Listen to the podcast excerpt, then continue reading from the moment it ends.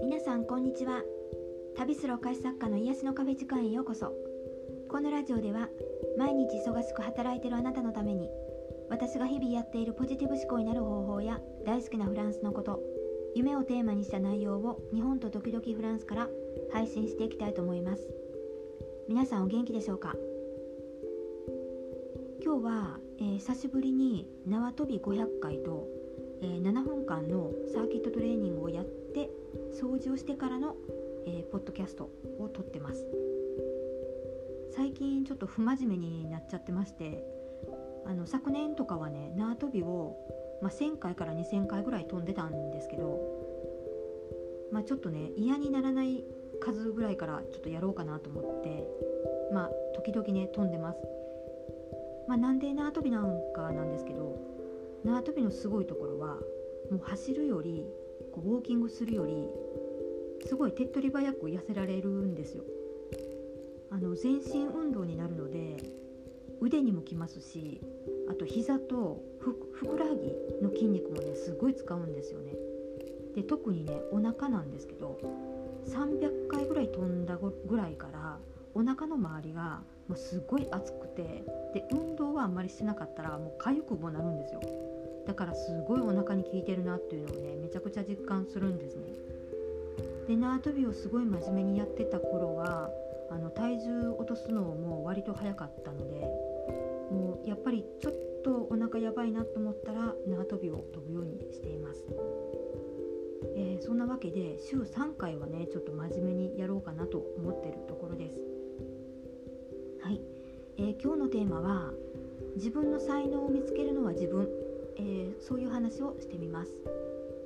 これは実際の私の経験でお話しさせてもらうんですけども自分の才能が何か得意なことは何かこれらを自分で見つけられたら言うことないんですけど私はこう学生時代に自分の得意なことが何一つないって思ってたんですよ。で人前で話すことも嫌だし緊張してすごい赤赤くなるんですよね顔が。で思ってることを人にも伝えられないしで勉強もまあ普通体育はできないし絵を描くのも苦手だったんですよ。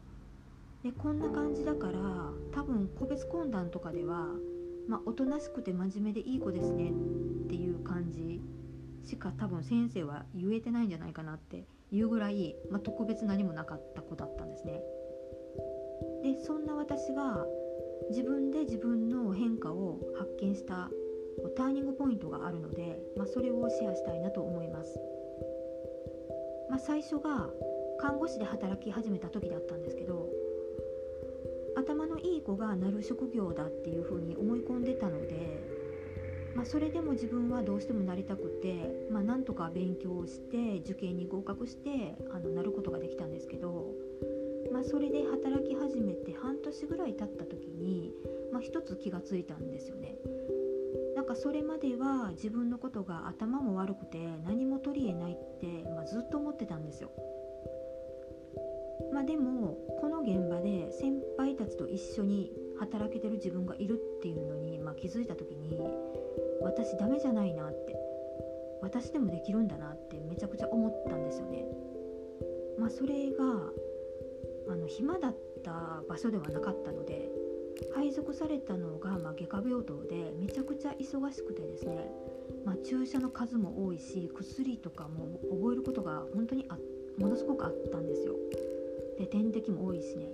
で日々既得で亡くなる方もねすごく多くてまあそんな緊急の時でもね自分がドクターの補助につけるくらいまでになんか成長してたんですよね。で実践で学ぶって、まあ、一番人を成長させるんだなって本当に改めて思いましてあの物覚えってこんなに私早かったっけっていうふうにも思ったし、まあ、いろんなこう小さなねなんか才能っていうのをこの時見つけたんですよね。次が、えー、フリーになってお菓子教室を始めた時です。それまでは人前で喋ることがあのできなかったし好きじゃなかったんですよ。でもやり始めた瞬間に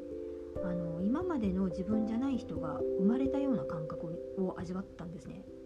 でこの時が多分一番自分が殻から出た瞬間だなって思います今この教室で教えてる自分は本当にあの時のこう自信のない自分と同一人物なんだろうかっていうふうに、まあ、思ったんですよ。でそれからは14年間もう休むことなくお菓子教室はこうお店を支える仕事になっていったのでもう教える内容もねあのお菓子教室ってすごい可愛らしいイメージありますけど結構本格的だったのであのほぼねちょっと学校並みになってたくらいのレベルだったんですよ。でこれは頭で考えてやってたっていうよりかは、まあ、体が勝手に仕事してた感覚なんですね。だから自己分析した時にこの現象は私の眠ってた才能が、まあ、目覚めて開花した状態なんだなって確信したんですね。で誰がどう見ても学生時代の私からは考えられない行動ですし状況を自分が与えなかったら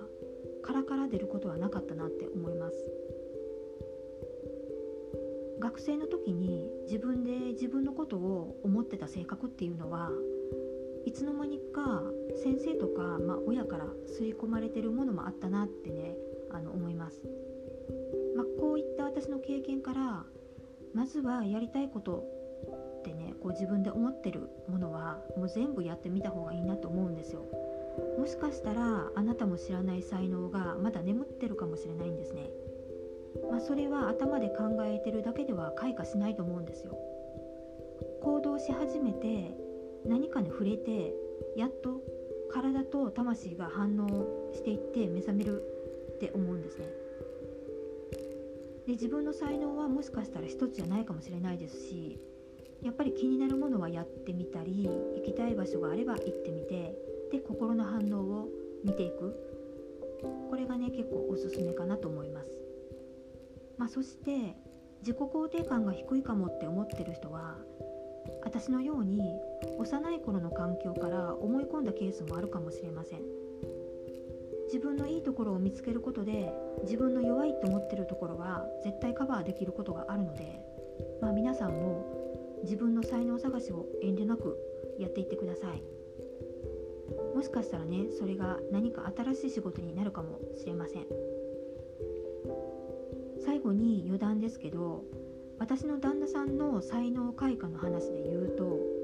えー、10年ぐらい前にパワーストーンをやってる方を読んでお店でワークショップをしたんですね。でその時にその方からワークショップのお礼ですって言って石をプレゼントされたんですよ。でそれがあの私たちが最初石を手に取った瞬間なんですけどもあの旦那さんの方はもうそれをきっかけに学ぶことなく石を扱えるようになりましてあの同時にタロットリーディングとかもするようになっていったんですね。だからまあこれは完全にあの旦那さんの持ってるものがあの目覚めたんだなって思った出来事の一つです。はい今日のお話いかがだったでしょうか？今日のテーマは自分の才能を見つけるのは自分。こんなお話をしてみました。今日はこの辺で終わりたいと思います。また次回のポッドキャストでお会いしましょう。ありがとうございました。